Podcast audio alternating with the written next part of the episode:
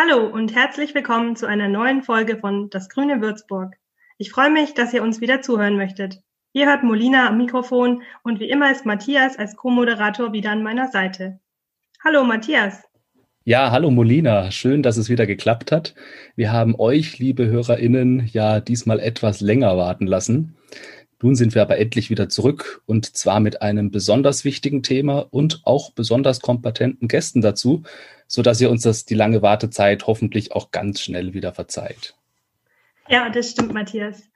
Und unser Thema ist leider trotz Corona weiterhin brandaktuell und daran wird sich wohl auch so schnell nichts ändern. Es geht heute nämlich um unser Klima, genauer gesagt um den Klimaschutz und noch genauer gesagt um den Klimaschutz in Würzburg. Ja, und da freuen wir uns heute auf geballte Kompetenz sowohl auf Stadt- als auch auf Landesebene. Sandra Worlowa, Mitglied des Stadtrats und Sprecherin des Arbeitskreises Klima und Energie, ist bei uns. Ebenso wie Patrick Friedl, auch Stadtrat, aber ebenso direkt gewählter Landtagsabgeordneter und Sprecher für Naturschutz und Klimaanpassung der Grünen Landtagsfraktion.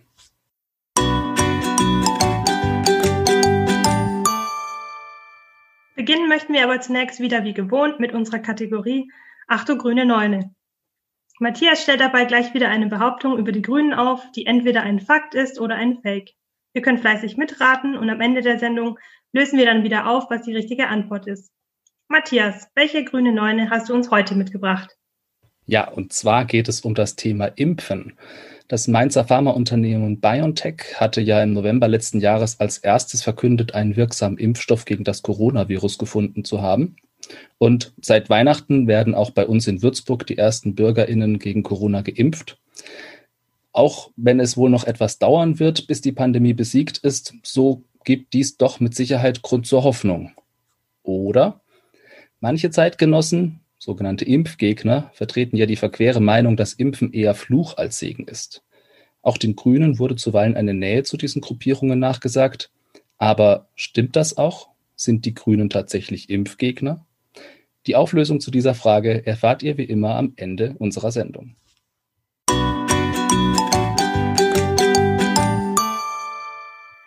In unserer zweiten Kategorie Wer ist eigentlich?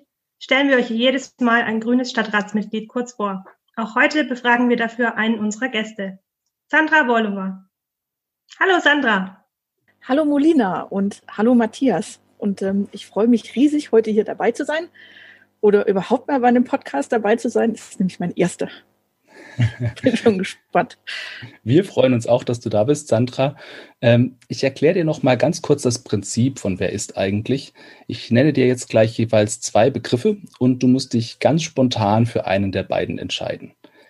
Anschließend stellt dir dann auch die Molina noch ein paar Fragen, bei denen du dir mehr Zeit für die Antwort lassen kannst. Bist du bereit für unsere Schnellfragerunde? Klar. Leg Super. los. Dann geht's direkt los. Hund oder Katze? Hutze. okay. Kickers oder Baskets? Baskets. Kino oder Netflix? Ähm, großes Kino natürlich. Mozartfest oder umsonst und draußen? Umsonst und draußen. Fahrrad oder ÖPNV? Ähm, Fahrrad.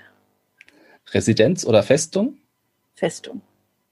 Und last but not least, regionales Rindersteak oder Bioäpfel aus Neuseeland?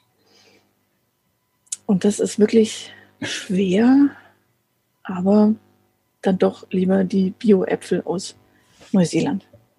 Ja, hast du dich gut geschlagen, Sandra. Dann darf ich dir jetzt noch ein paar Fragen stellen, damit unsere ZuhörerInnen dich noch ein bisschen besser kennenlernen können. Meine erste Frage an dich lautet, wie alt bist du und was machst du, wenn du nicht gerade mit Stadtratsarbeit beschäftigt bist? Also, ich bin 49 Jahre alt sehr spannendes Alter übrigens. Und neben der Politik schlägt mein Herz ähm, natürlich für meine zwei Kinder und für die Wissenschaft. Also ich bin Chemikerin und ich arbeite am Institut für experimentelle Biomedizin hier am Uniklinikum in Würzburg.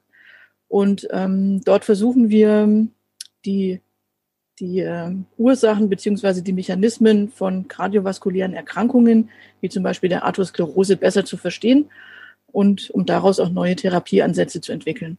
Also auch wenn ich gerade nicht mit dem Stadtrat oder der Stadtratsarbeit beschäftigt bin, ist mir eigentlich nie wirklich langweilig.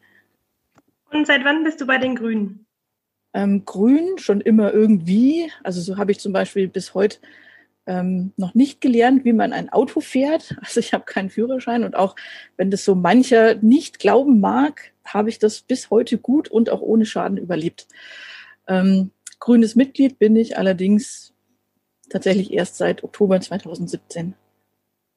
Ja, ich erinnere mich, das sind ja da sind wir zeitgleich äh, fast Mitglied geworden und ich habe mit die schönsten Erinnerungen äh, des Starts bei den Grünen zusammen mit dir. Der, der Info stand am 1. Mai, unvergesslich. Unvergesslich, ja. und gab es einen besonderen Grund, warum du denn der Partei beigetreten bist? Ähm, ja, ich denke, also wie, wie bei vielen anderen auch im Oktober 2017 ähm, war es oder war eben das, das erschreckende oder mitunter erschreckende Ergebnis der Bundestagswahl. Ähm, ich möchte jetzt hier nicht in Details gehen, der letzte Tropfen auf dem heißen Stein. Ähm, vielleicht war noch ein anderer Grund, dass ich, bevor ich nach Würzburg kam, neun Jahre im Ausland gelebt habe und dort tatsächlich erlebt habe, wie es ist, wenn man als eben als Ausländer ähm, oder nicht Staatsbürger eben nicht die Möglichkeit hat, sich ähm, politisch zu beteiligen oder, oder einzubringen. Und deswegen wollte ich eben auch, als ich dann wieder zurück war in Deutschland, ähm, hier die Möglichkeit wahrnehmen, die Gesellschaft mitzugestalten. Eine schöne Motivation. Und hast du ein Idol, also aus der Politik oder auch sonst woher? Ja, tatsächlich wusste ich, dass die Frage kommt und ich habe auch lange drüber nachgedacht und ich kam zum Schluss, ähm, dass es für mich eigentlich nicht dieses eine Idol gibt. Ähm, wenn es aber darum geht, jetzt welche Menschen mir immer wieder Mut gemacht haben oder mich angespornt haben oder Vorbild waren, ähm, und ich drüber nachdenke, dann waren das eigentlich hauptsächlich tatsächlich Frauen. Ähm, also Frauen, die entweder tolle oder richtige Sachen geschrieben oder auch laut gesagt haben, berühmte Frauen ähm, oder auch viele, viele Frauen, denen ich im Laufe meines Lebens begegnet bin und ähm, tatsächlich angefangen bei meiner Mutter, die 1968 aus der damaligen Tschechoslowakei geflüchtet war und mich als alleinerziehende berufstätige Frau in einer schwäbischen Kleinstadt großgezogen hat. Ähm, kann sich, glaube ich, selber jeder ausmalen, was das bedeutet.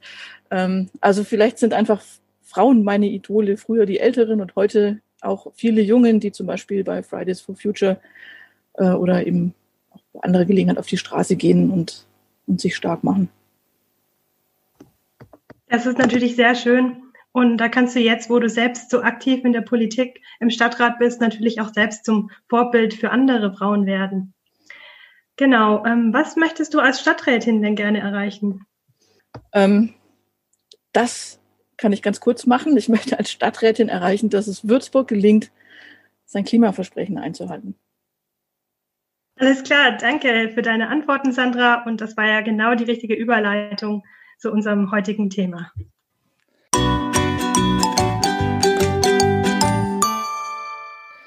Das Thema unserer heutigen Episode lautet Klimaschutz in Würzburg. Neben Sandra haben wir heute ja noch einen weiteren Experten zu diesem Thema bei uns zu Gast, der wie Sandra auch Stadtrat ist und außerdem seit 2018 Mitglied des Bayerischen Landtags. Patrick Friedl. Hallo Patrick, ich freue mich, dass du bei uns bist. Hallo Matthias. Hallo Molina. Grüß dich, Sandra. Ähm, auch wenn dich bestimmt viele unserer ZuhörerInnen äh, schon kennen, ähm, kannst du dich auch noch mal ganz kurz unseren Podcast-HörerInnen äh, vorstellen vielleicht? Naja, ich bin der, der oft in der Stadt auf Plakaten zu sehen ist, ähm, vor allem wenn es um Wahlen geht, mit einer hohen Stirn und krausen Haaren habe eine äh, kleine Brille und einen Bart. Und als solcher kann man mich, glaube ich, ganz gut wiedererkennen. Ist nicht ganz verkehrt in der Politik, wenn es so ist. Ich habe ähm, lang schon mich politisch interessiert und engagiert. Ähm, erst für mich selbst, schon als Kind, als Jugendlicher. Mich hat die Friedensbewegung bewegt, aber vor allem hat mich äh, die Bedrohung unserer Lebensgrundlagen schon immer beschäftigt. Und so habe ich dann 1995 den Weg zu den Grünen in Würzburg gefunden. Da habe ich hier studiert und ein Freund hat mich immer angeschoben. Und meine jetzige Schwägerin hat dann gesagt, ich schaue mir die Grünen an, komm mit. Und das habe ich gemacht.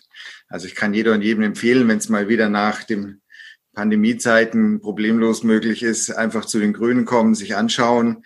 Ähm, ich glaube, es hat eine Sogwirkung, wenn man da mitkriegt, ähm, dass da Leute sind, die so engagiert ähm, Themen diskutieren, Politik machen.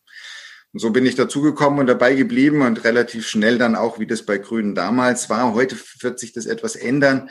Ähm, damals war man relativ schnell gefragt, auch ob man in einen Vorstand mit reinkommt, weil wir waren nicht so viele. Jetzt sind wir ein paar mehr geworden, aber wir haben dafür auch ja, Ortsverbände gegründet und da ist es dann ja auch wieder ähnlich. Ähm, die politische ähm, zentrale Frage für mich war immer Ökologie und Klima. Klima ist es äh, verschärft geworden, weil sich doch sehr deutlich in den 90ern und in den 2000er Jahren schon herausgestellt hat, dass wir auf eine äh, Warmzeit zulaufen und heute sprechen wir ja eher von einer Heißzeit. Ähm, ist bei 1,5 Grad oder 2 Grad, die wir als Ziele haben ähm, von Paris, äh, klingt erstmal wenig, aber es sind halt äh, Verschiebungen, die bei uns dann äh, drei bis vier Grad bedeuten. Und drei bis vier Grad im Mittel ist halt der Unterschied jetzt von Zentraleuropa zu Nordafrika. Und ähm, das heißt halt einfach, wir werden äh, plötzlich ähm, heiße Region. Und äh, das beschäftigt mich politisch sehr. Da habe ich mich ähm, so engagiert, dass ich erst bei Hans-Josef Fell gearbeitet habe von 2002 bis 2011 und dann für noch für Dieter Janicek äh, 2013 und dann für Dieter Janicek zwei Bundestagsabgeordnete und ich bin 2008 zu meinem Glück in den Stadtrat gewählt worden. Und ähm, die kommunale Arbeit ist mir sehr ans Herz gewachsen. Das ist das, wo man es auch am deutlichsten sieht, äh, was man politisch bewegen kann. Die Auseinandersetzung mit den Kolleginnen und Kollegen ist von besonderer Bedeutung für mich und da kann man einfach ähm, auf dem Platz, auf, direkt vor Ort Dinge verändern. Und das hat mich so begeistert und bewegt, dass ich dann nach einigen Kandidaturen für den Bundestag, die ich mehr für die Partei gemacht habe, damit wir ein Gesicht vor Ort hatten, dann äh, nach 2003, 2013 nochmal mich entschlossen, für einen Landtag zu kandidieren. Da ist es dann ganz knapp ähm, ausgegangen, dass es nicht geklappt hat. Ähm, war für mich aber gut. Meine Tochter war gerade äh, ein Jahr alt und ich hatte einfach fünf Jahre äh, gewonnen mit ihr. Und das war eine sehr schöne und wichtige Zeit für mich. Und dann habe ich 2018 überlegt, ob ich es nochmal machen will. Natürlich 2017 überlegt man nicht im Wahljahr, sondern ein bisschen vorher. Und da war für mich dann klar, äh, einmal will ich es noch probieren. Und da war überhaupt nicht absehbar, da waren wir in Umfragen, ja, so bei sieben, acht Prozent, ob man da überhaupt gute Chancen haben wird. Ähm, für mich war aber klar, ich will das nochmal ernsthaft versuchen. Und äh, dann haben sie alle mitgekriegt, das Jahr 2018 war ein ganz besonderes und in diesem Jahr ähm, hat nicht nur die CSU gemeint, sie müsste die AfD rechts überholen in der Diktion, sondern es wurde auch unerträglich heiß. Wir haben den heißesten Sommer erlebt dieses Jahrhunderts. Es wird leider nicht der heißeste gewesen sein, aber es war bis dato der heißeste. Und nach 2003 hat man eigentlich gedacht, wir haben den Jahrhundertsommer hinter uns. Weit gefehlt. 106 ähm, warme Tage in Würzburg, über 20 Hitzetage. Und diese Kombination von einer etwas hohldrehenden Union und ähm, sehr heißen Sommer hat dazu geführt, dass die Grünen plötzlich ähm, Zustimmungswerte erreicht haben, an die wir vorher wirklich ehrlicherweise nicht gedacht haben. Und dann ist es aber so, wenn man die Chance hat und solange wie wir Politik gemacht haben ähm, und mit der Begeisterung derer, die neu dazugekommen sind, wie Sandra Molina, äh, haben wir einfach die Chance genutzt, äh, einen unglaublich tollen Wahlkampf geführt. Und der hat dazu geführt, dass wir das erste Direktmandat in Bayern errungen haben. Und das darf ich nun ausfüllen. Natürlich, dass ich es etwas ausführlicher gemacht habe, aber ich glaube, es gibt so ein bisschen einen Einblick, was sich halt so in einem Leben ereignet. Und seitdem bin ich mit Begeisterung Landtagsabgeordneter und dann stand die Frage an, ähm, will ich im Stadtrat bleiben? Und die war für mich eigentlich gleich beantwortet. Ja, das will ich auf jeden Fall. Die kommunale Arbeit und die Landtagsarbeit lassen sich toll verbinden. Ich habe mir das erste Jahr Zeit gegeben, um anzuschauen, ob ich das auch schaffe. Und habe dann beschlossen, ja, ich schaffe das. und dann ist es so gekommen, dass die Pandemie kam und wir die stärkste Fraktion wurden. Und ich wusste, jetzt sind Leute wie ich gefragt, die auch ein bisschen Erfahrung mitbringen, was äh, die Auseinandersetzung mit anderen und der Öffentlichkeit und äh, auch, auch schwierigen strukturellen Fragen, wie wir sozusagen als Fraktion starten. Und da habe ich gesagt, ähm, ich biete mich an, da als Fraktionsvorsitzender die Grünen am Anfang zu führen. Und ich habe mich sehr gefreut, dass ich das machen darf. Bedeutet viel Arbeit, ähm, ist aber auch sehr wichtig, glaube ich, für unsere Startphase. Und ähm, ja, da bin ich jetzt im Moment halt Fraktionsvorsitzender im Stadtrat und Sprecher für Naturschutz und Klimaanpassung, was ich mir sehr gewünscht habe. Im Landtag sitze am Umweltausschuss und ähm, es ist eine tolle Kombination an politischer Arbeit. Unser heutiges Thema ist ja Klimaschutz. Wir haben euch schon als ähm, ExpertInnen äh, angekündigt und ähm, bei deiner Einleitung, Patrick, kam jetzt, glaube ich, auch schon ein bisschen ähm, ähm, was, was ich jetzt auch noch mal nachhaken wollte. Warum ist euch beiden dieses Thema eigentlich besonders wichtig? Es gibt ja ein breites Spektrum an Themen, für das die Grünen ähm, stehen. Warum der Klimaschutz für euch? Also, das mag jetzt etwas pathetisch klingen, aber von einem erfolgreichen Klimaschutz hängt schlicht und ergreifend unsere Zukunft ab. Und ähm, Patrick hat es ja gerade schon äh, erläutert, eben es wird heißer, heißer und heißer. Ähm, und es ist einfach kein Thema, das man auf die lange Bank schieben kann und ähm, irgendwann mal handeln, sondern wir müssen einfach wirklich jetzt handeln und wir müssen auch konsequent handeln. Also ich finde also ich, ich finde es einfach wirklich ein sehr wichtiges Thema, weil es unsere, unsere Lebensgrundlage betrifft. Ja, und wir sind ja mal angetreten als Grüne ähm, mit dem fast schon Gründungsplakat und das haben, glaube ich, alle Grünen in sich, ähm, auch wenn sie jung dabei sind. Und das heißt, wir haben die Erde von unseren Kindern nur geborgt. Dieses Plakat und dieser Satz hat ähm, eine Generation äh, grüner Politikerinnen geprägt. Und sie haben diesen Satz geprägt, weil ähm, er einfach wahr ist. Also der, der Satz, wir haben die Erde von unseren Kindern nur geborgt, drückt genau das aus in der Situation, in der wir uns jetzt befinden. Ähm, es geht darum, dass wir uns verändern müssen, wir unsere Lebensweise verändern müssen, unsere Art zu wirtschaften, unsere Art uns fortzubewegen, damit äh, unsere Kinder und Kindeskinder noch eine gute Welt zum Leben vorfinden. Oder um es noch deutlicher zu sagen, wenn wir es nicht schaffen, dass wir die Klimaüberhitzung stoppen und uns gleichzeitig an das Klima anpassen, äh, das dann herrscht, dann werden uns die schlichten Lebensgrundlagen wegbrechen, einfach ähm, dort, wo wir unsere äh, Nahrungsmittel anbauen. Denn äh, die, die Flächen sind nicht ähm, von Haus aus ähm, geeignet für den Anbau, wenn, wenn die Temperaturen nicht mehr passen, wenn der Boden damit nicht klarkommt, wenn die Pflanzen auf dem Boden damit nicht klarkommen. Und äh, wir haben Vergleichbares auf der Welt so noch nicht erlebt. Und es ist nicht die Veränderung des Klimas, es ist die Geschwindigkeit. Damit sich Ökosysteme anpassen können, braucht es äh, große Zeitläufe und wir haben gerade in sehr kurzer Zeit sehr gravierende Veränderungen und damit kommen sowohl die Pflanzen als auch die Tiere ganz schlecht klar. Ähm, wir haben halt gelernt, dadurch, dass wir in Gebäuden leben, ähm, wohltemperiert, äh, dass uns das nicht groß anfechten muss, wenn wir jetzt noch äh, unsere Gebäude kühlen.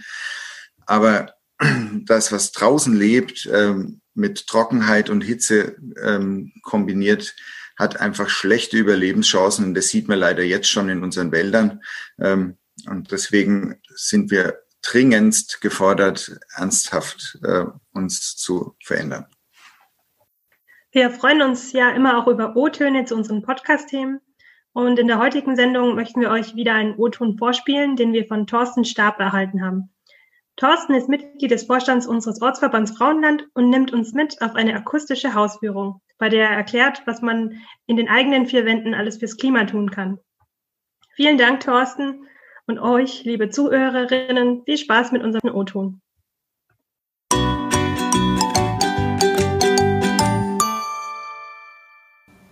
Hallo, mein Name ist Thorsten Stab. Ich wohne seit 2008 in Würzburg Ich bin damals hierher gezogen, weil ich eine Stelle bekommen habe am Fraunhofer ISC und bin später zur Universität Würzburg gewechselt. Meine Familie und ich, wir haben damals im Sommer 2008 eine neue Bleibe gesucht, was gar nicht so einfach war, da wir nicht so weit außerhalb wohnen wollten, sodass wir möglichst mit dem Fahrrad zur Universität und zu den Schulen fahren können. Es hat sich dann ergeben, dass wir tatsächlich die Möglichkeit hatten, ein altes Haus zu kaufen im unteren Frauenland, das 1933 gebaut wurde und das letzte Mal allerdings so Ende der 60er Jahre renoviert wurde. Das heißt, dieses Haus musste grundlegend umgebaut und energetisch saniert werden. Dazu werde ich gleich etwas erzählen. Was kann man tun, wenn man ein Haus energetisch sanieren will? Wir machen dazu eine Art virtuellen Rundgang. Das heißt, wir fangen einfach mal oben am Dach an und gehen dann langsam weiter nach unten. Wir steigen also virtuell mal ganz hoch auf den Spitzboden dieses alten Hauses von 1933. Es handelt sich dabei um eine sogenannte Stadtvilla im Kaffeemühlenstil. Geht man nun auf das Dach hoch, dann muss man auf diesen obersten Treppenabsatz gehen und steigt dann eine kleine Leiter hinauf und steht dann auf dem Spitzboden. Damals, als der, als das Haus noch nicht energetisch saniert war, hat man halt einfach die Dachziegeln zwischen den Dachsparren gesehen, die auf den Dachlatten aufgehängt waren. Das heißt, hier war es relativ luftig, im Sommer extrem heiß, im Winter sehr kalt. Der Spitzboden hat einen Holzdielenboden, der allerdings nach unten keine gute Isolation zeigt. So, jetzt gehen wir wieder runter in das Dachgeschoss. Wie sah das Dachgeschoss damals aus?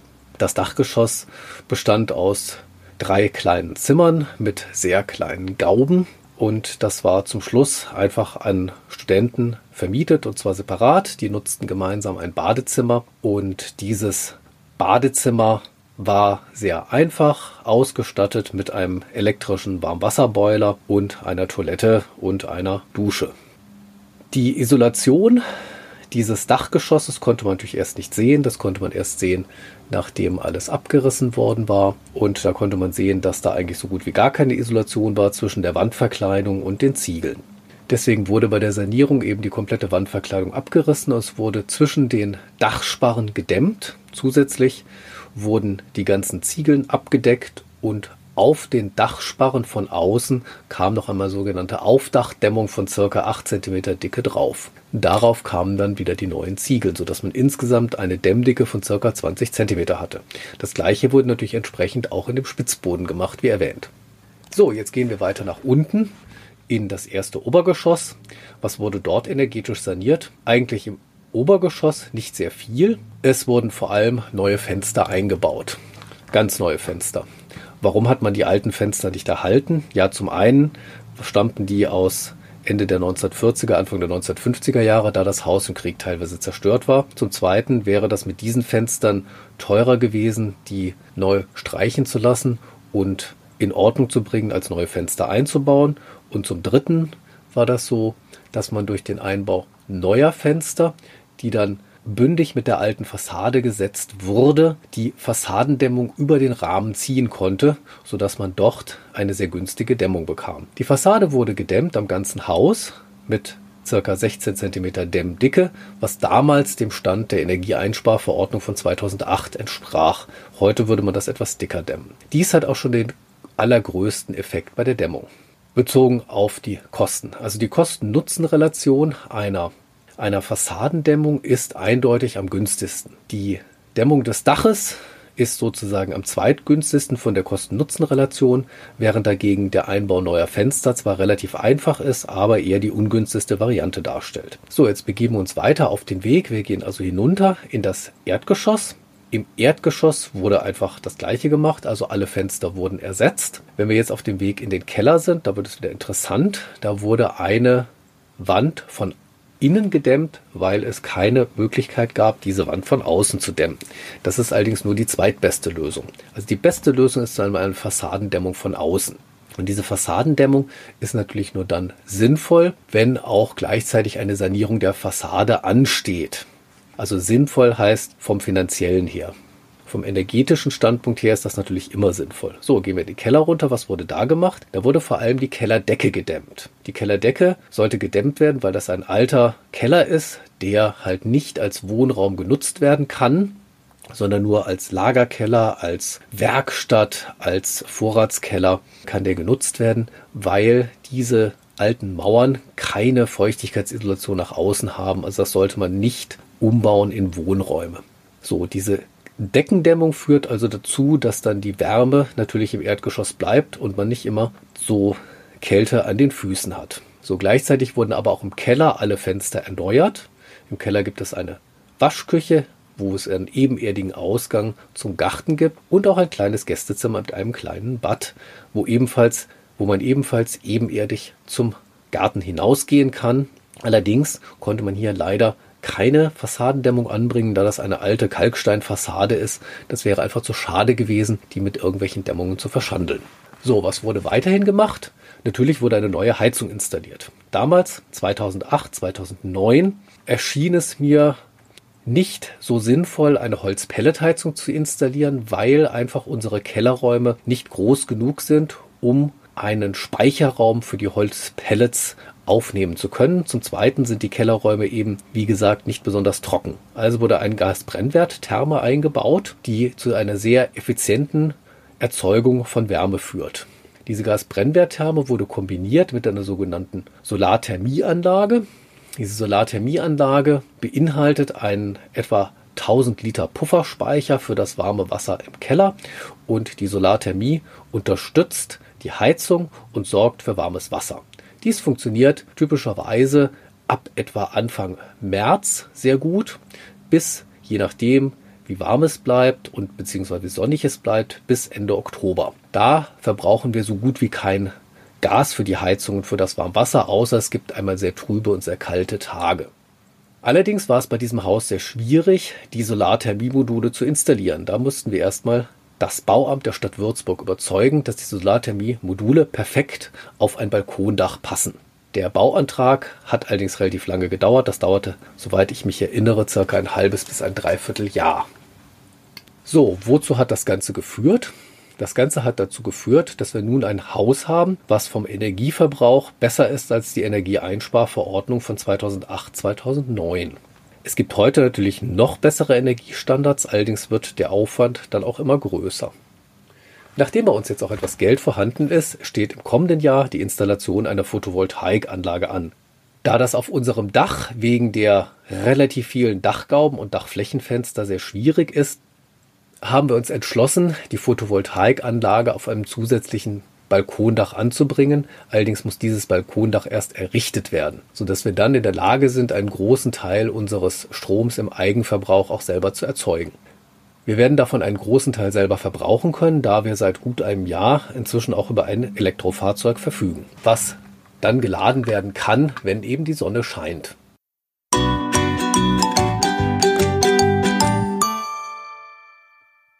Letzten Sommer haben die Würzburger Grünen neue Arbeitskreise gegründet. Sandra, du bist Sprecherin eines dieser neuen Arbeitskreise.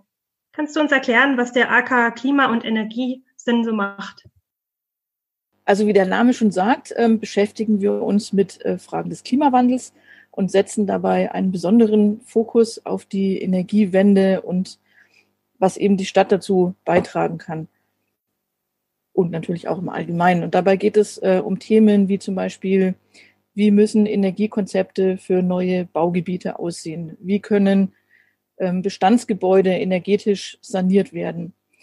Wie können wir Fernwärme dekarbonisieren? Also im Moment kommt die Fernwärme ähm, ja als Abwärme vor allem aus unserem Heizkraftwerk und dort wird eben zur Energiegewinnung fossiles Erdgas eingesetzt und ähm, davon wollen wir ja weg, ähm, um CO2 zu reduzieren. Und hier müssen eben Alternativen gefunden werden.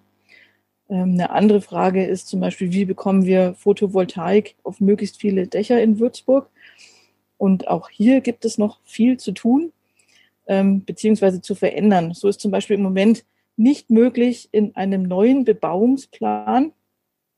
Den Fall hatten wir jetzt in der südlichen Sanderau, ähm, wo eben zahlreiche Gebäude ähm, aufgestockt werden oder ihnen die Möglichkeit gegeben werden soll, dass sie aufgestockt werden können.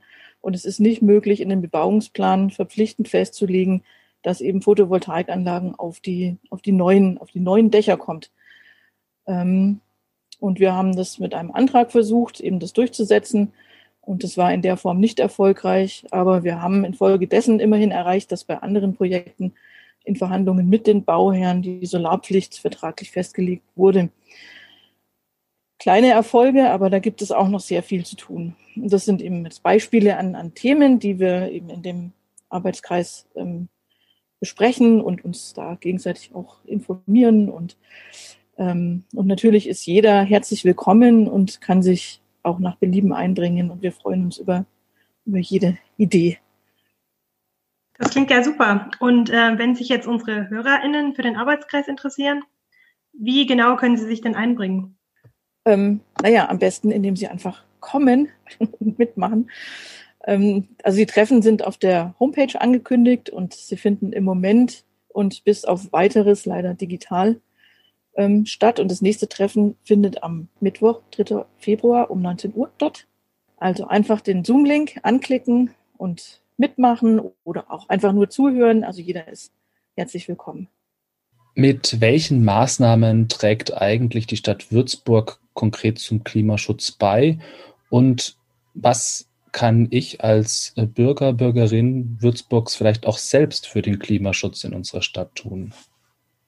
Ähm, ja, also seit, seit letztem Jahr hat Würzburg ja einen ähm, grünen Klimabürgermeister, äh, was natürlich dem Klimaschutz einen ganz anderen Stellenwert ähm, in der Stadt, im Stadtrat und auch in der Verwaltung gibt und sicher dem Klimaschutz hilft. Ähm, und wir sind dabei, Programme für viele Bereiche aufzustellen. Also neben dem Energiebereich, wie gerade erläutert, ähm, ist natürlich der Verkehr von besonderer Bedeutung und wir setzen uns für den Ausbau des ähm, ÖPNV und der Radwege ein und wollen sehr zügig den Autoverkehr in der Innenstadt reduzieren und auch die, also den, den ruhenden Verkehr und auch den fahrenden Verkehr. Und ähm, sicher hat der ein oder andere in der Mainpost gelesen, dass wir da auch aktuell einen deutlichen Konflikt mit der CSU und leider auch den Vertretern des Einzelhandels haben. Ähm, dann gibt es auch noch ein neues Eckpunktepapier zur Klimaanpassung. Natürlich wollen wir den Klimawandel eindämmen, aber wir müssen auch eben der Tatsache ins Auge sehen, dass es in Zukunft noch wärmer oder noch heißer wird in der Stadt und wir noch extremere Wetterereignisse haben. Und ähm, da, darauf muss sich ja die Stadt dann eben auch anpassen. Und als Reaktion darauf erstellt eben die Stadt ein Programm zur Klimaanpassung, ähm, in dem sind dann eben Dinge wie ähm, Hitzeaktions- oder ein Hitzeaktionsplan zu finden. Ähm, wir müssen andere Baumarten finden, die, die eben die Hitze vertragen, wie Patrick auch ähm, gerade schon erläutert hat. Ähm, und ähm, Gewässerschutz und, und, und. Ja, und wir haben ja schon 2009 es geschafft, ähm, mit anderen zusammen durchzusetzen, dass es ein Klimaschutzkonzept für die Stadt geben sollte. Es hat dann bis 2012 gedauert, bis wir es bekommen haben, haben eine Klimaschutzfachabteilung bekommen. Vorher hieß der Fachbereich ja nur Umwelt, jetzt heißt der Klima und Umwelt. Und ähm, zusammen mit dem Klimabürgermeister haben wir jetzt natürlich die Chance, ähm, dieses Klimaschutzkonzept äh, fortzuschreiben. Das haben wir schon im Herbst 2019 beschlossen mit dem sogenannten Klimaversprechen.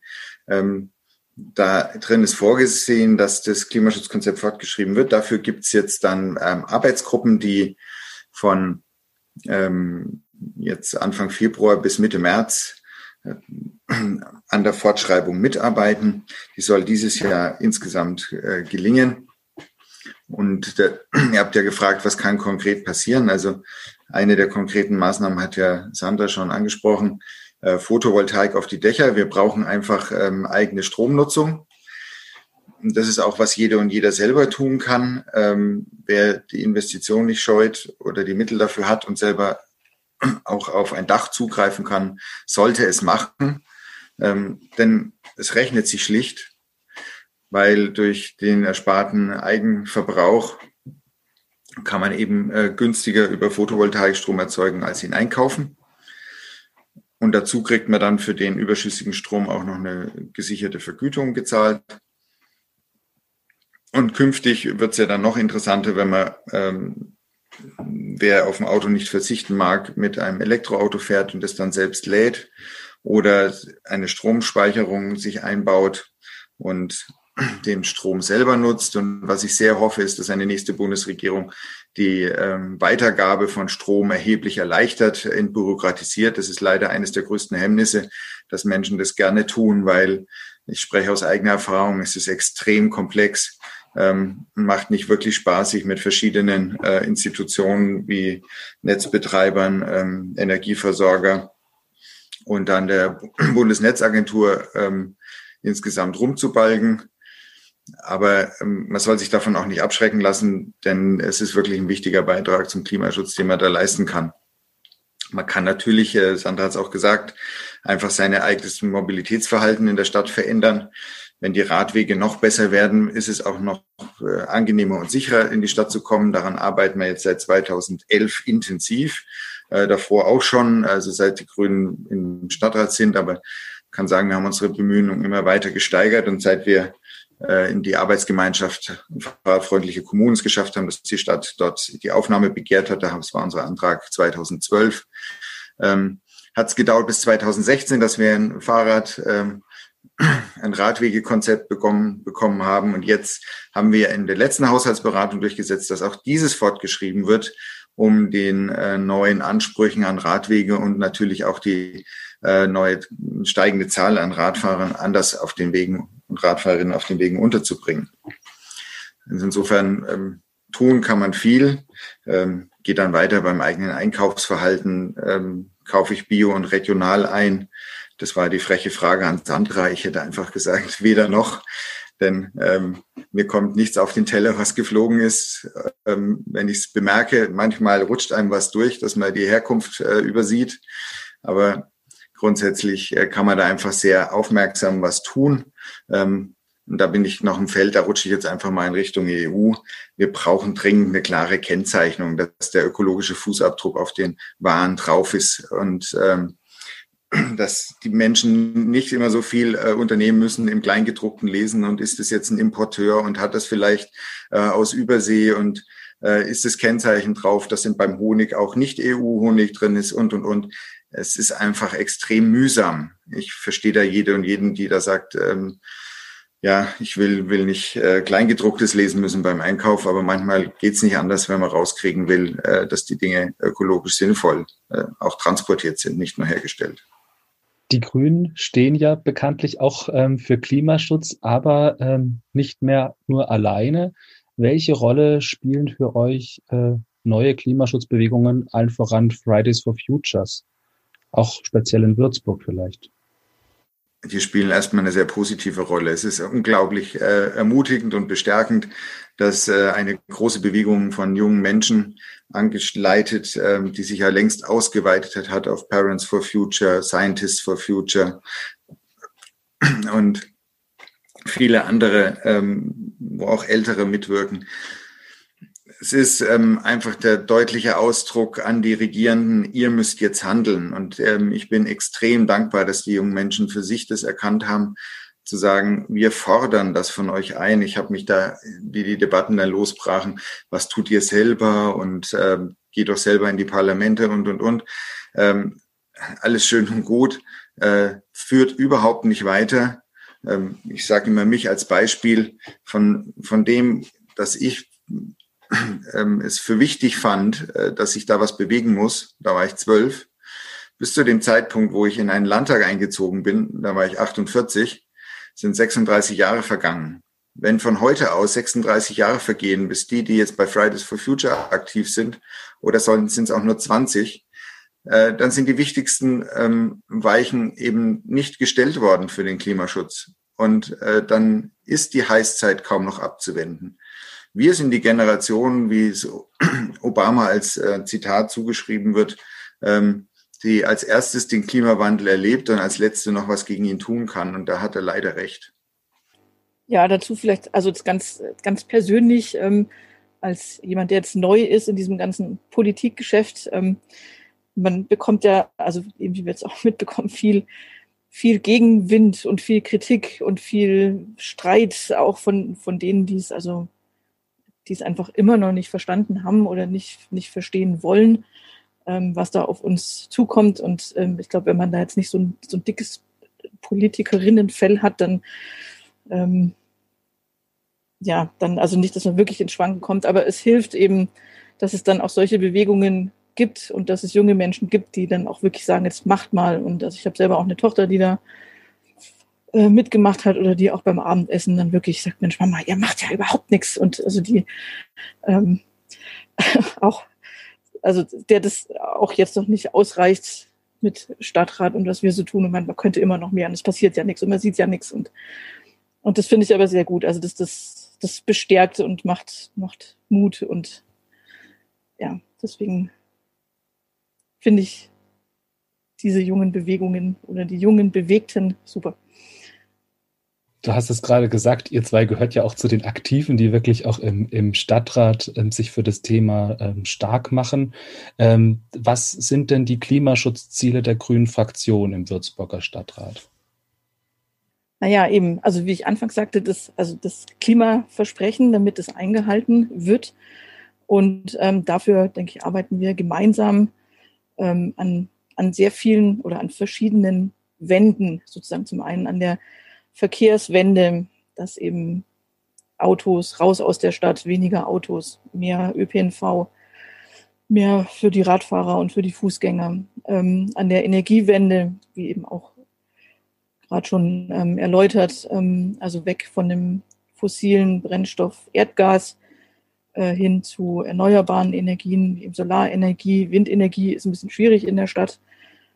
Ähm, nichtsdestotrotz ähm, dann an der Wärmewende, eben auch, wie ich gerade erläutert habe, also dass eben die Wärme nicht über äh, auch über das Erdgas erzeugt wird und, ähm, und auch die Bauwende, also dass eben dass man mehr an ökologisches Bauen denkt, ähm, Passivhäuser, was für Materialien verwendet werden beim Bauen und ähm, dass man eben nicht wie wild versiegelt ähm, für kleine Einfamilienhäuschen ähm, eben auf dem Feld, sondern vielleicht eher auch darüber nachdenkt, wo kann man in der Stadt noch nachverdichten, wo sind Leerstände, ähm, wo kann eben sinnvoll und ökologisch gebaut werden.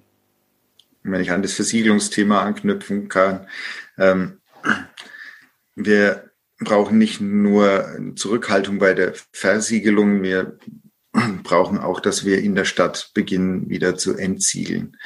Wir haben ähm, in unseren Innenorten einfach viel zu stark ähm, die Oberflächen zugemacht. Das ähm, geht es eben vom Klimaschutz in Richtung Klimaanpassung, äh, greift aber unmittelbar ineinander. Wir müssen mit der ähm, zunehmenden Hitze klarkommen. Das heißt, wir müssen auch frei halten, wo die Frischluft in die Stadt kommt. Ähm, die Frischluftschneisen, die Kaltluftentstehungsgebiete äh, dürfen nicht bebaut werden und äh, dazu im Innern eben die, die Flächen aufmachen, begrünen, Bäume in die Stadt bringen, damit äh, das Leben in der Stadt erträglich bleibt. Und da äh, haben wir einfach eigentlich eine Win-Win-Situation, weil es wird für die Leute klimatisch, mikroklimatisch und makroklimatisch besser, wenn wir das tun. Und um zugleich ähm, haben sie ein angenehmeres Lebensumfeld. Und dann ist es eben nur noch die Frage der intelligenten Organisation, wie, wie kommt man gut in die Stadt? Und da ist der öffentliche Nahverkehr eben das Rückgrat. Äh, deswegen sind wir so ähm, vehemente Verfechter des Ausbaus unseres Straßenbahnnetzes. Die Linie 6, äh, die jetzt die Planfeststellung bekommen hat, äh, das ist das große Thema für dieses Jahr, dass von der Planfeststellung in Richtung Baureife sich die Linie 6 entwickeln kann und wir ähm, sie dann auch wirklich ähm, mit einem anderen Geschwindigkeit und Nachdruck ähm, bauen, so dass es in diesem Jahrzehnt klappt, dass eine Linie 6 auch fährt. Sie war mal für 2018 angekündigt, aber ich sage mal, bis 2030 sollte sie fahren. Und desgleichen brauchen wir neue ähm, Linien, und die haben wir längst auf dem Wege. Äh, mit äh, Machbarkeitsstudien hat unser Klimabürgermeister Martin Heilig ja jetzt in diesem Jahr, äh, letzten Jahr und diesem Jahr durchsetzen können, dass wir uns mit äh, einer Linie sieben und vielleicht auch acht, je nachdem, ähm, Versbach und Lenkfeld befassen, und so wir nach und nach äh, die Stadtteile äh, attraktiv an die Innenstadt anbinden. Und dann ist es nur eine Frage, äh, von wo aus die Leute auf den öffentlichen Nahverkehr umsteigen. Am besten natürlich vom Wohnort aus, würde aber bedeuten, dass wir halt auch in der Fläche noch erheblich besser werden, was den öffentlichen Nahverkehr angeht. Und da ähm, sorry, dass wir auch immer mal von der Kommunal in die Bundespolitik wechseln, aber da steht halt in diesem Jahr im Superwahljahr ähm, eine Bundestagswahl an. Und äh, da hat man mit der Wahl der Grünen einfach die äh, herausragende Chance, den Ausbau unseres Schienennetzes mit voranzutreiben. Und nur wenn wir das tun und nur wenn wir wirklich ähm, in die Fläche des Schienennetzes wieder bringen, aus der es leider zurückgebaut worden ist. Wir kämpfen ja immer noch um Strecken hier in Unterfranken, wie die Main-Schleifenbahn oder die Steigerwaldbahn oder die Werntalbahn. Die letzten äh, Refugien von Bahnen, die man noch dem öffentlichen Nahverkehr wieder zuschlagen kann. Ähm, aber wir brauchen natürlich neue Strecken. Also es kann dabei nicht stehen bleiben. Und äh, ich finde es immer wieder spannend, wenn man solche Sachen anspricht, dass einem die Leute ganz irritiert angucken. Es sind aber ungefähr die gleichen Leute, die einen überhaupt nicht irritiert angucken, äh, dass man eine Autobahn-Westumgehung einfach mal durch den Westen äh, des Landkreises von Würzburg und durch den, quer durch den Landkreis Mensch-Bessert schlagen kann. Weil das ist ja völlig normal, weil äh, die Autobahnen müssen ja fließen. Und ähm, von dieser Denklogik müssen wir wegkommen. Also wir brauchen nicht mehr Straßen, wir brauchen mehr Schiene und wir brauchen äh, so ein attraktives öffentliches Netz, dass gar niemand mehr sich die Frage stellt, ob ich mit dem Auto eine Strecke zurücklege, sondern dass ich automatisch zum nächsten Bahnhof fahre und äh, bequem dorthin komme, wo ich hin möchte. Danke, Sandra und Patrick. Ja, Verkehrswende geht natürlich Hand in Hand mit dem Klimaschutz. Und ähm, wenn ihr euch als HörerInnen besonders für das Thema Verkehrswende auch interessiert, dann schaut auch gerne in unsere letzte Podcast-Folge von Das Grüne Würzburg rein. Da besprechen wir das auch im Detail. Und jetzt, ähm, so Patrick, wenn wir dich schon mal bei uns in der Sendung haben, wollen wir natürlich auch nach der Lage in München fragen. Die CSU-geführte Landesregierung hat ja letztes Jahr auch ein eigenes Klimaschutzgesetz verabschiedet. Das klingt ja eigentlich auf den ersten Blick recht positiv. Warum wird das Gesetz aber von vielen, allen voran auch von der Fraktion der Grünen, der du angehörst, abgelehnt? Ja, da kann man sagen, über so ein Klimagesetz hätten sich Grüne vor 20 Jahren wahrscheinlich gefreut. Aber wir haben nicht 2000, wir haben 2021. Und äh, da schlägt dann die Freude doch in heftige Enttäuschung um, vor allem wenn man sich äh, den Beratungsverlauf anschaut. Ähm, es mag ja noch angehen, dass ein solches Gesetz vorgelegt wird. Auch da hätte die Staatsregierung weiter sein können, da sage ich gleich noch was zu. Aber ähm, dass man ein Jahr darüber berät, ähm, Verbände anhört, Stellungnahmen einholt, wir auch noch mühsam gegen den Willen der Regierungsfraktionen eine Expertinnenanhörung durchsetzen, die stattfindet. Und natürlich äh, die Opposition ganz viele Verbesserungsvorschläge beiträgt zu einem Gesetz. Und nicht ein Wort davon findet Eingang in einen Gesetzgebungsprozess. Das macht schon deutlich, äh, dass wir es hier mit einer Regierung zu tun haben, die nichts als den Anschein möchte. Und das reicht heute bei weitem nicht. Ich sage ja, vor 20 Jahren wäre es vielleicht schön gewesen, dass wir Ziele definiert haben in einem Gesetz und dann man sich darauf stützen kann und ähm, alle, die an diesem Thema arbeiten, eine gesetzliche Verweisgrundlage haben. Ähm, aber heute kommt es darauf an, dass ein solches Gesetz nicht nur ein äh, Hinweis ist, was nötig ist, sondern dass es Handlungsgrundlage, Handlungsanleitung und vor allem verbindliche Vorgaben für die Entwicklung politischen Handelns schafft. Und das schafft dieses Gesetz eben nicht. Dann ist es von vorne bis hinten unverbindlich und gipfelt äh, in einem Artikel 10, der dann sagt, ähm, aus diesem Gesetz äh, sind keinerlei subjektiven Rechte ableitbar und es ist nicht einklagbar. Steht drüber wörtlich nicht Einklagbarkeit des Klimaschutzgesetzes. Und das zieht sich auch durch äh, die, die wichtigen Bestimmungen. Also äh, es ist ja richtig, dass es ein äh, Landesmaßnahmenpaket äh, für Klimaschutz, also so ein genanntes Klimaschutzprogramm und dass es eine Anpassungsstrategie geben soll. Nur diese Anpassungsstrategie und das Klimaschutzprogramm, äh, die, die, die müssen uns nicht mal berichtet werden. Ursprünglich sollten sie gar nicht berichtet werden. Das war das Einzige, was sie selbst korrigiert haben, aber noch vor den Anhörungen, ähm, dass es immerhin Berichte geben soll. Aber die Berichte gibt es nicht gegenüber dem Landtag, die geben sie sich selbst im Ministerrat. Der Landtag kriegt es dann zu sehen, immerhin.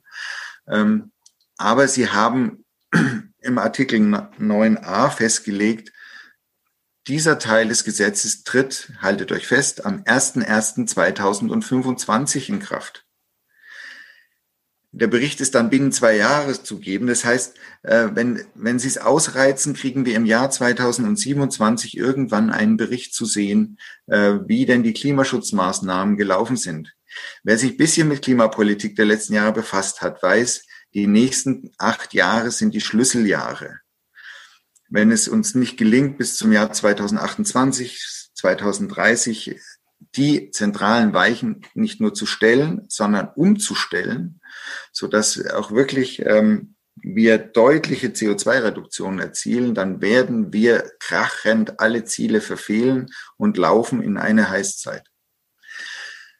Und da ist es dann schon schwer auszuhalten, dass eine Regierung meint, äh, sie berichtet das kurz davor, ob es überhaupt was gebracht hat. Und dazu kommt, sie hat keine Instrumente, die sie uns vorlegt. Also es ist völlig unklar, wie sie es misst, wie, wie sie es evaluiert, wie sie überprüft, wie die Maßnahmen erfolgreich waren. Sie setzt sich auch keine Detailziele, also schafft schon gar keine Grundlage für Überprüfbarkeiten und hat keine Nachsteuerungsinstrumente. Ist ja auch klar, wenn man sagt, erst ähm, Mitte der nächsten Regierungszeit beschäftigen wir uns erst überhaupt damit, ob irgendwas davon wirksam war. Und wer, wer so agiert, zeigt halt einfach deutlich, dass er nur den Anschein möchte, ähm, etwas zu tun, wenn dabei ähm, sozusagen äh, wirtschaftskompatibel und kompatibel mit ähm, den Menschen, die es gerne nicht so schnell haben, trotzdem wirksamen Klimaschutz zu erzielen ist, dann machen sie das natürlich. Aber nur dann. Und da weiß jeder und jeder, die sich ein bisschen damit beschäftigt, wie schwer es sein wird, wirklich wirksame Schritte zu gehen, wenn man nicht gleichzeitig Anstrengungen und Zumutungen macht. Die gehören einfach mit dazu. Leute müssen bereit sein, ihre Betriebe zu verändern, die Strukturen in ihren Betrieben zu verändern, andere Dinge zu produzieren und dabei auch Risiken einzugehen und, und gleichzeitig müssen wir unsere Finanzströme umleiten, dass wirklich in die richtigen Dinge investiert wird. Wer das alles nicht will und nicht einfordert, der kann keinen wirksamen Klimaschutz erreichen.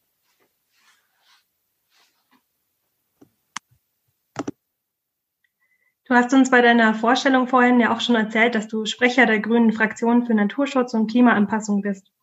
Außerdem bist du Mitglied des Umweltausschusses im Landtag. Du hast in diesen Funktionen auch ein Strategiepapier Klimaanpassung veröffentlicht. Worum geht es darin und was hat dich dazu veranlasst? Also was mich veranlasst hat, hast du schon aufgeführt, Molina.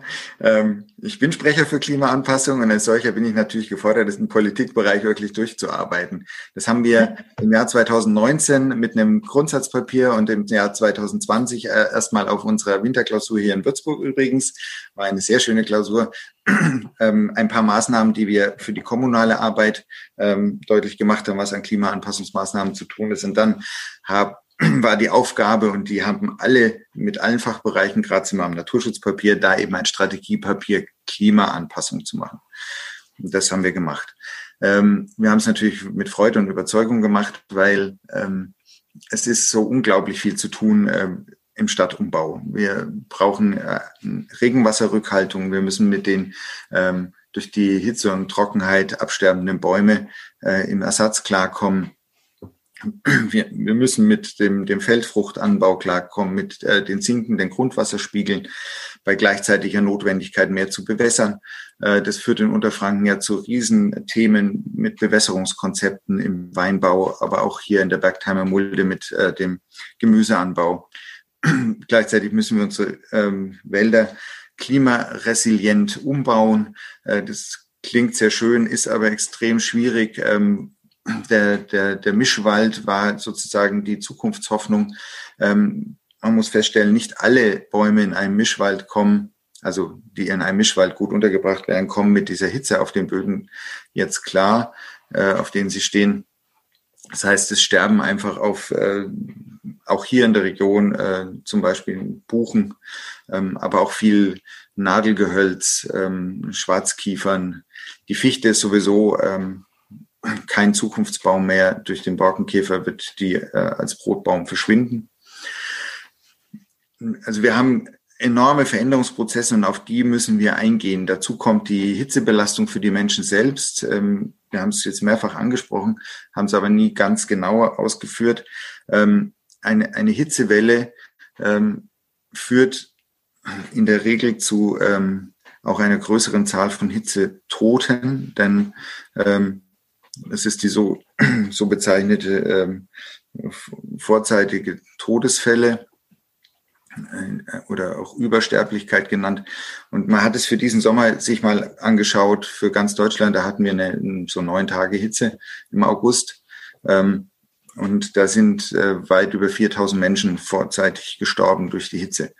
Und Bayern ist da einfach ähm, weit hinten dran, was ähm, die äh, Unterstützung und Einfordern von Hitzeaktionsplänen angeht, die Umsetzung von Hitzeschutz und ähm, eben die Auseinandersetzung damit, was wir tun müssen in unseren Orten. Und da komme ich jetzt nochmal zum äh, Klimaschutzgesetz und auch zum Umgang mit solchen Anforderungen. Ähm, die Kommunen werden hier zwar unterstützt über Förderprogramme schon lang, was Klimaschutz angeht, äh, auch was Sturzflutmanagement angeht. Also Bayern tut da was. Aber letztlich werden sie, weil da, wo es dann entscheiden wird, ist, wenn es ans Investieren geht, äh, im Stich gelassen. Sie kriegen ihre Schlüsselzuweisungen, aber sie kriegen nicht für diese extrem herausfordernde Aufgabe des Klimaumbaus der Städte ähm, eine wirkliche Förderung. Und die wäre bitter nötig, vor allem jetzt, wo die äh, kommunalen Haushalte durch die ähm, Pandemie auch noch deutlich angespannter sein werden in den nächsten Jahren. Ähm, und da bräuchten die Kommunen einfach dringend ähm, Geld vom Land, die genau diesen Umbau anreizen, die die Klimaschutzmaßnahmen äh, fördern. Und das ist das, was ich vermisse. Und da ein Punkt, wir haben über das erfolgreiche Volksbegehren äh, Rettet die Bienen und dem Begleitgesetz dazu Juhu, genau. Wir haben es geschafft, da äh, eine enorme Welle an Unterstützung für Arten- und Naturschutz endlich zu bekommen. Und in dem Zuge hat äh, die Staatsregierung von sich aus angeboten, äh, man schreibt da ins Gesetz, dass die staatlichen Gebäude bis 2030 klimaneutral sein sollen. Und dazu eine Empfehlung, dass es auch die Kommunen bis 2030 sein sollen. Wir haben das auch gleich ins Klimaversprechen noch reingepackt. Ja, das äh, lief auch durch. Aber diese Empfehlung heißt, der Freistaat sagt, wir zahlen dafür nicht. Dann würde er es verbindlich machen und sagen, äh, alle öffentlichen Gebäude sind und alle öffentlichen Einrichtungen sind klimaneutral auszustatten. Ähm, dann müsste der Freistaat auch die Finanzierung mitleisten. Und genau das äh, will er nicht, tut er nicht. Und äh, darin richtet sich ja auch äh, dann die deutliche Kritik, einfach die Kommunen dabei im Regen stehen zu lassen, habe ich das genannt, und zwar im Starkregen. Seit mittlerweile über zwei Jahren bist du schon Landtagsabgeordneter. Wie gelingt dir eigentlich der Spagat zwischen Würzburg und München? Und wie ist dein Eindruck von der Parlamentsarbeit nach dieser Zeit? Darfst sehr gerne aus dem parlamentarischen Nähkästchen plaudern. Äh, sehr gerne. Also das Ankommen für mich im, im Landtag war erstmal so eine Herausforderung. Ich war es nicht gewohnt, ähm, so viel von zu Hause weg zu sein. Da habe ich dann ähm, viel gelernt auch, äh, wie, wie so ein Wochenablauf ähm, gut, gut zu managen ist. Meist ja trotz der Pflichttermine, die es auch gibt in München, äh, als Parlamentarier doch relativ frei. Wann fahre ich? Fahre ich abends wieder nach Hause? Ähm, wie, wie richte ich da sozusagen mein Leben ein?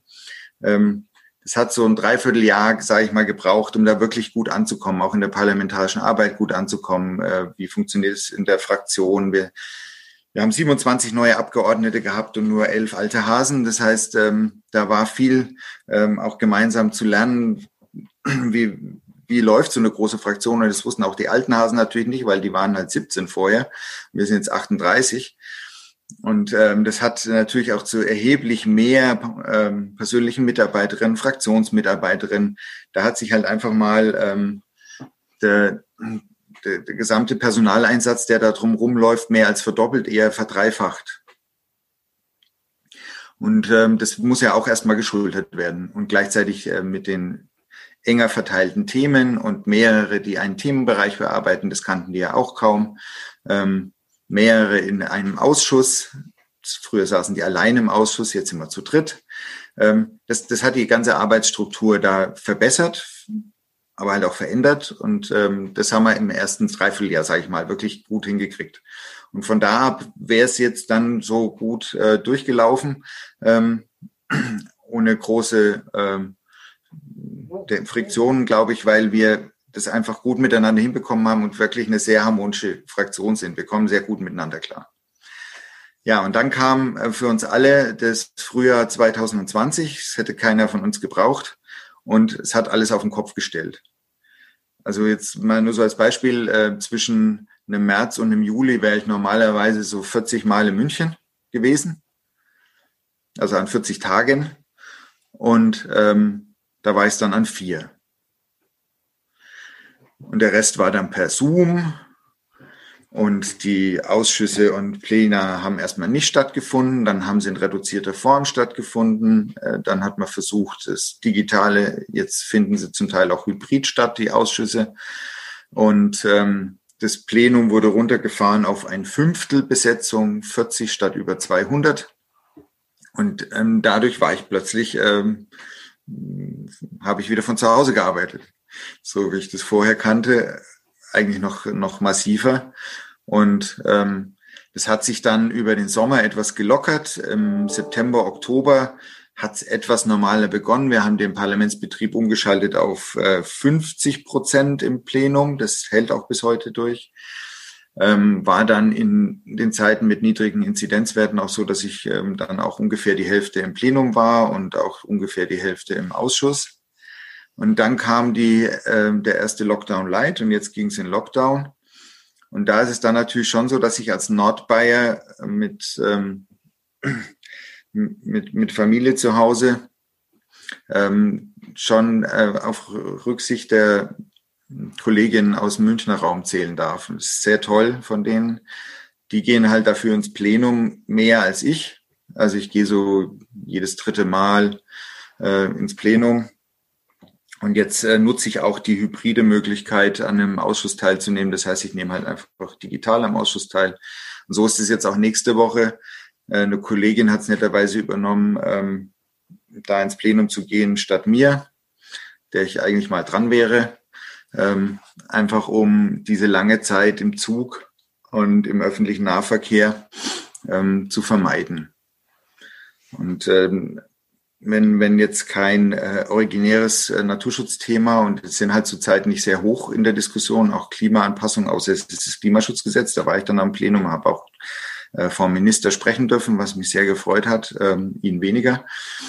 Und ähm, aber sie sind halt jetzt nicht so häufig dran und deswegen reicht es, wenn ich so jedes dritte Mal im Plenum bin. Ja. Und ähm, ja, die, die Winterklausur war jetzt auch komplett digital. Wir hatten jetzt gerade drei Tage Winterklausur.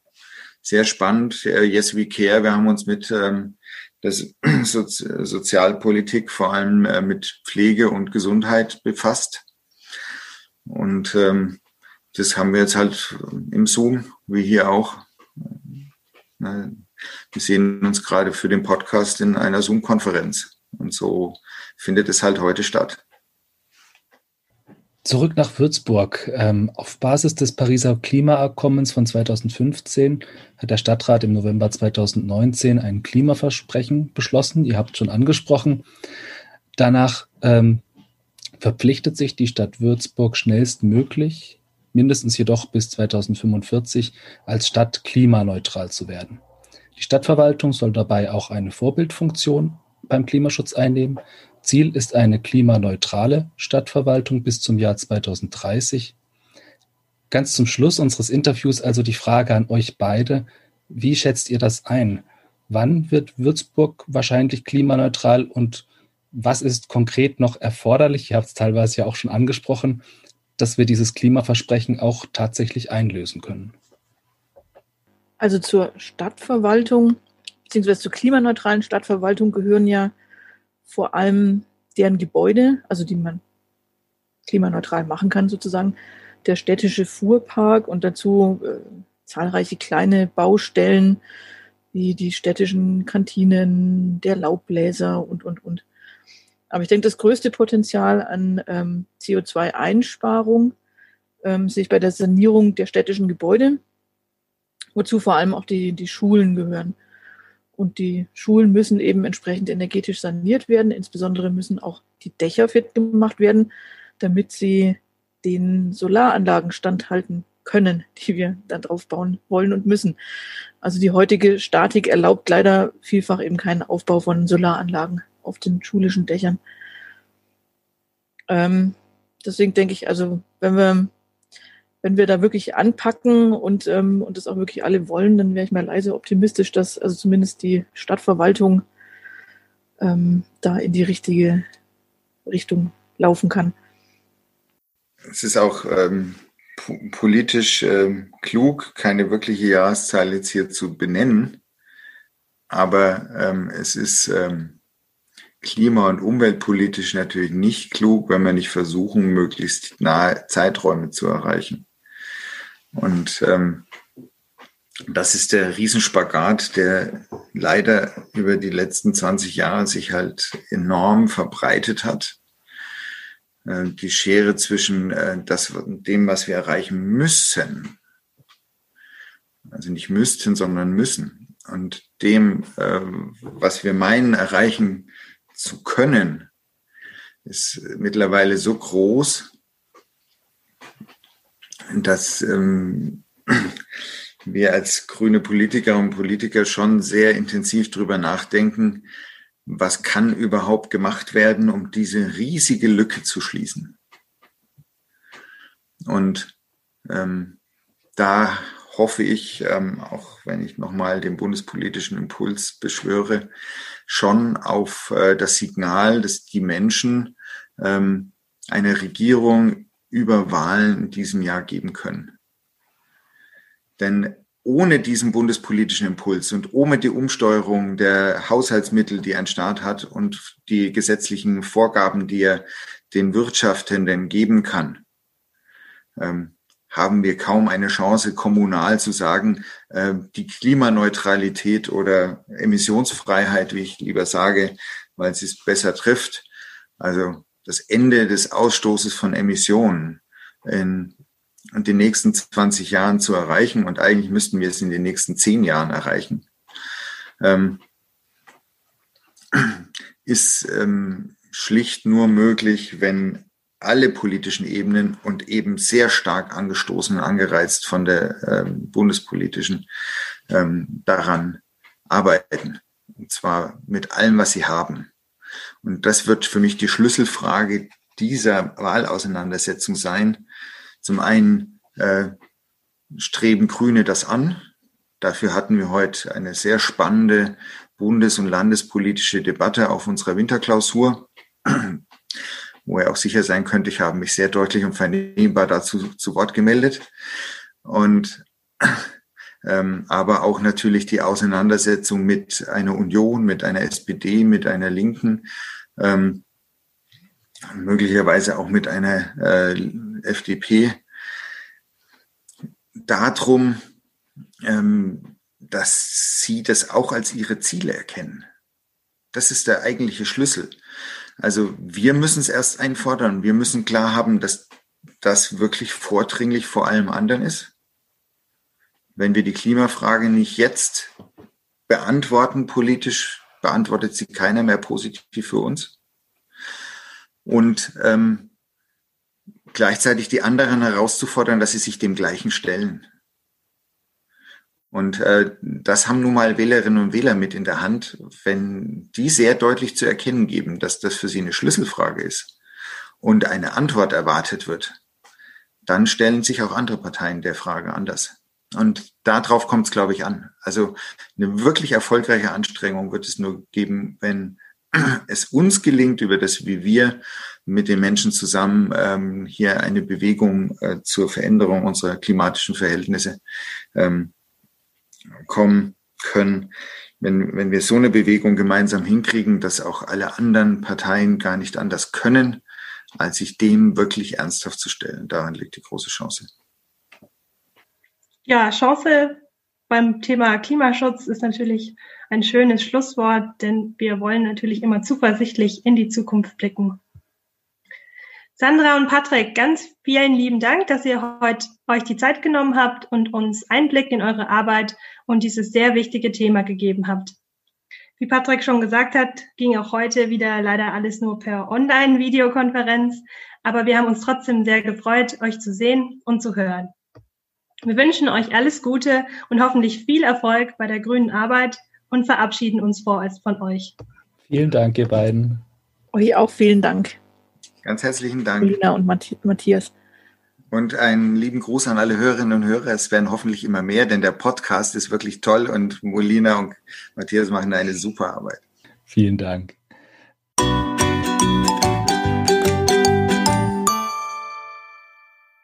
Ja, jetzt sind wir euch, liebe Hörerinnen und Hörer, natürlich noch die Auflösung unserer Kategorie Ach du grüne Neune vom Anfang dieser Folge schuldig.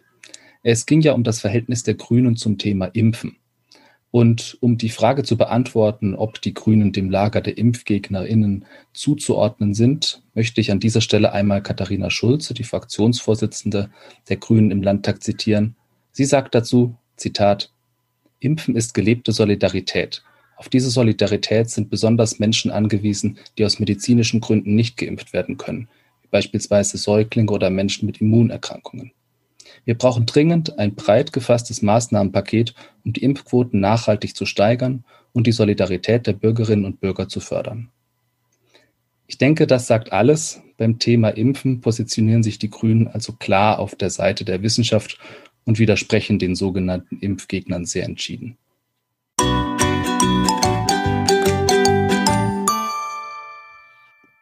Und damit sind wir auch schon am Ende dieser Folge von Das Grüne Würzburg angelangt. Gerne könnt ihr uns wieder Feedback, Fragen oder Kommentare schicken. Entweder über die Facebook-Seite der Würzburger Grünen oder direkt per E-Mail an podcast.grüne-würzburg.de. Wenn euch unser Podcast gefällt, dann empfehlt uns gerne auch weiter oder hinterlasst uns eine positive Bewertung auf der Podcast-Plattform eures Vertrauens. Wenn ihr euch ganz besonders für das Thema Klima in Würzburg interessiert, dann haltet schon mal eure Augen und Ohren offen, denn bald präsentieren wir euch in unserer Podcast-Reihe eine Sonderausgabe mit unserem Klimabürgermeister Martin Heilig. Für heute verabschieden sich aber erstmal Molina und Matthias. Tschüss. Tschüss.